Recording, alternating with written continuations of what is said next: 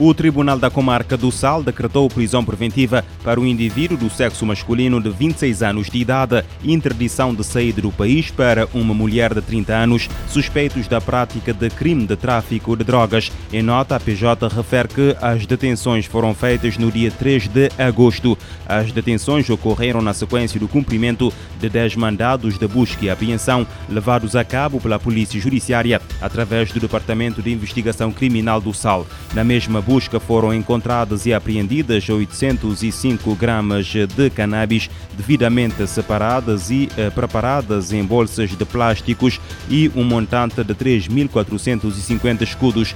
A operação ocorreu na localidade de Alto Santa Cruz, Espargos e contou com o apoio operacional do Comando Regional da Polícia Nacional e do Comando da Segunda Região Militar. Nos mosteiros na Ilha do Fogo, o Ministério Público ordenou a detenção fora de flagrante delito de um cidadão de nacionalidade cabo-verdiana de 32 anos de idade, do sexo masculino, natural da freguesia de São Lourenço, Conselho de São Felipe, residente na localidade de Mosteiros Trás. Em causa estão factos suscetíveis de integrarem em abstrato dois crimes de violência baseada no género na forma agravada, efetivada a detenção e submetido ao primeiro interrogatório judicial de detido, foi aplicado ao arguido as medidas de coação de afastamento da casa de morada de família, proibição de contato com a ofendida e apresentação periódica às autoridades.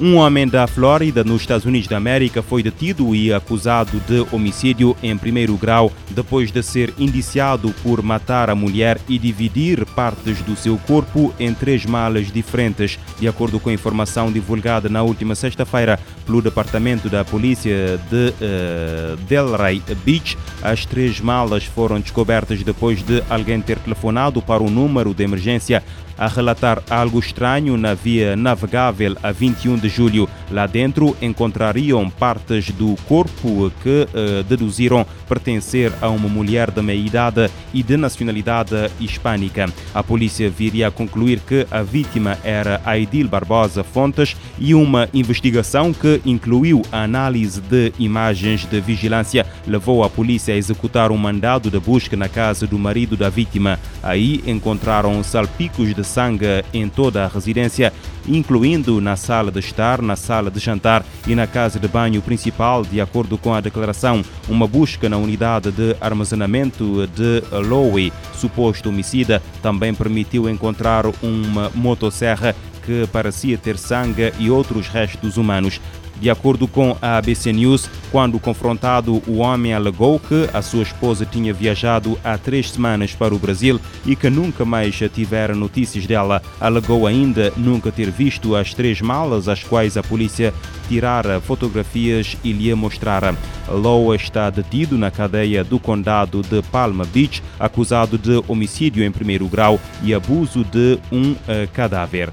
No Brasil, um homem foi detido após manter ex-mulher e filhos reféns por 14 horas. Começou o sequestro na noite de sábado e só terminou na manhã de domingo com intervenção da polícia. Após mais de 14 horas de negociação, o Batalhão de Operações Policiais Especiais da Polícia Brasileira decidiu entrar na residência na qual um homem manteve a ex-mulher e os dois filhos como reféns na cidade de uh, Macaíba, no estado brasileiro do Rio Grande do Norte. Segundo o site de notícias da Globo G1, o homem foi detido em flagrante e a mulher e as crianças libertadas sem ferimentos. O homem invadiu a casa da ex-mulher por volta das 20 horas e 30 minutos de sábado, sendo que a polícia tomou a decisão de entrar na residência por volta das 11h15 de domingo, depois de um pedido de socorro das vítimas. Três negociadores da polícia tentaram por mais de 14 horas que o suspeito libertasse os reféns e se rendesse, o que não aconteceu. Assim sendo, a polícia interveio. A polícia militar não terá encontrado nenhuma arma no local. Segundo o G1, os filhos têm 3 e 10 anos. O homem já teria tentado cometer um crime semelhante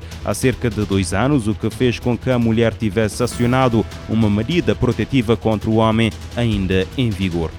78 anos após o bombardeamento de Hiroshima, o mundo vive a ameaça de guerra nuclear. Afirmação feita este domingo pelo secretário-geral da ONU durante a cerimónia que reuniu representantes internacionais e famílias das vítimas e sobreviventes do lançamento da bomba atômica em Hiroshima, no Japão, em cerimónia memorial da paz. Neste domingo, representantes internacionais juntam-se a famílias das vítimas e sobreviventes do lançamento da bomba atômica em Hiroshima, no Japão, em cerimônia memorial da paz. A cidade de Hiroshima foi atacada em 6 de agosto e Nagasaki em 9 de agosto, há 78 anos, no fim da Segunda Guerra Mundial.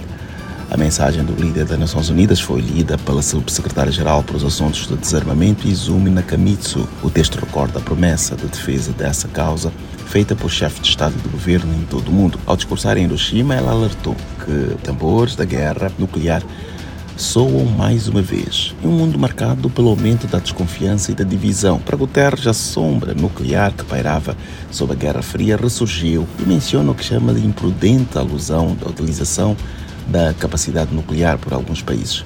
A ONU destaca ainda que, diante dessas ameaças, a comunidade global deve falar a uma só voz, lembrando que o uso de armas nucleares é inaceitável. Ao povo de Hiroshima e aos sobreviventes, conhecidos por Ibakusha, o apelo de António Guterres é que estes mantenham viva a memória do bombardeio e as lições que a humanidade deve aprender por um futuro de paz. Da ONU News em Nova York, Eleutério Gavan. A cidade de Hiroshima foi a cidade de Hiroshima foi atacada a 6 de agosto e Nagasaki a 9 de agosto. Há 78 anos, no fim da Segunda Guerra Mundial, milhares de pessoas morreram.